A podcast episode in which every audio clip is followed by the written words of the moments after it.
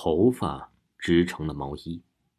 李飞和曾成走在了一起，他们是在一次旅行之中认识的。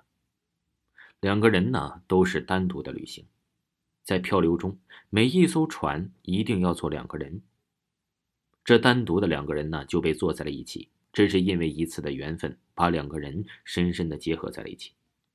李飞家里比较有钱，是一个标准的富二代。曾成呢，就是一个普通的打工仔，家里没有什么钱。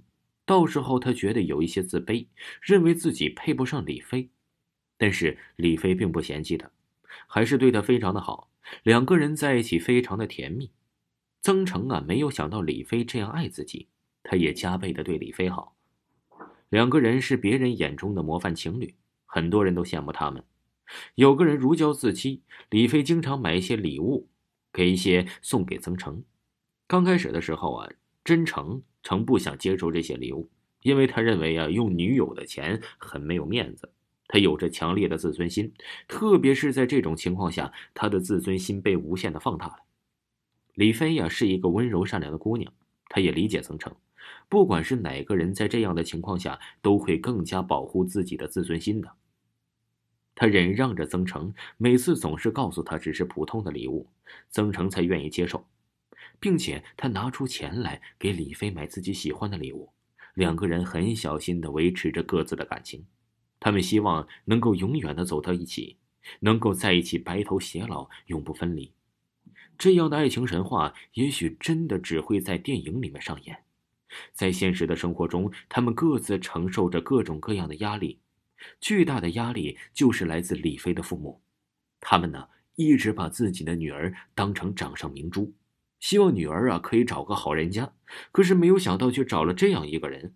他们觉得他配不上自己的女儿，强烈反对他们在一起。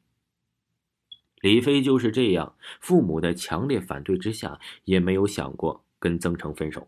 他们还是每天形影不离。李飞感觉自己的眼光不错，真的没有选错人。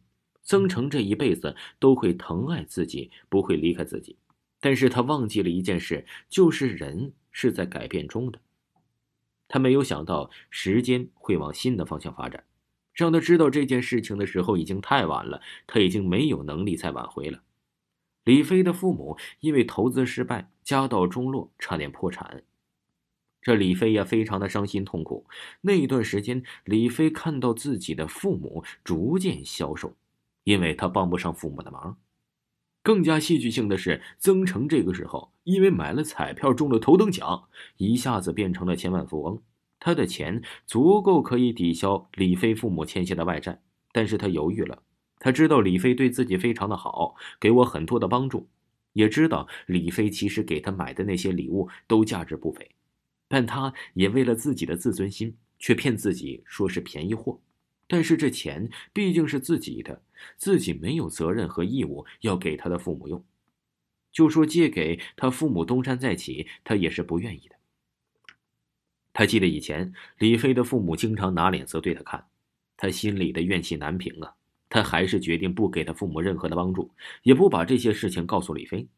但是这个事情啊，没有不透风的墙。很快，李飞就知道他中了头奖。李飞恳求他拿一部分来资助他的父母，并且承诺一定会还给他。但是他依然是不为所动。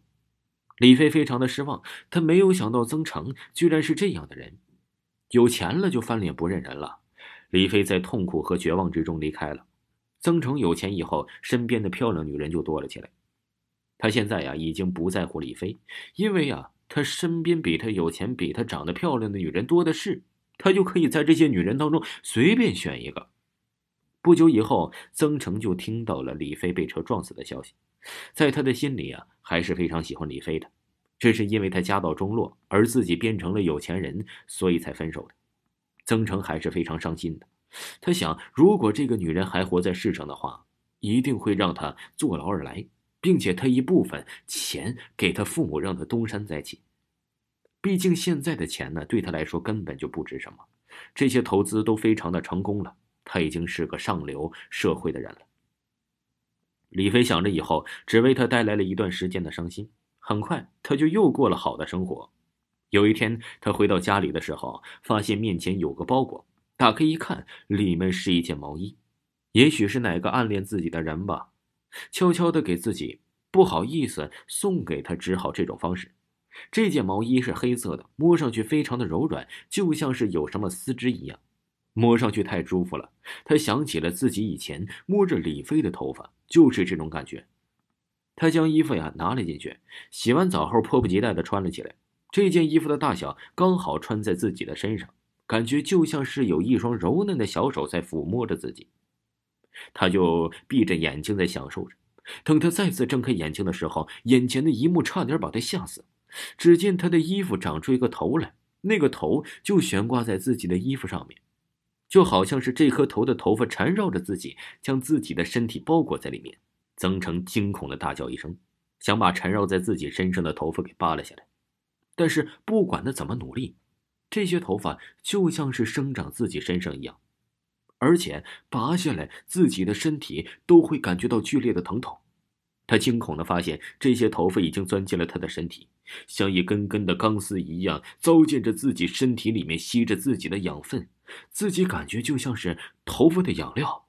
这些头发像一个个的孩子在吸食着他，他感觉自己的身体剧烈的疼痛，整个人迅速的是消沉干瘪，直到变成了一具干尸。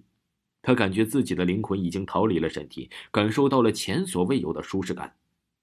他却对自己已经死了。他看到这样的一件衣服，慢慢的变成了人，那，就是李飞。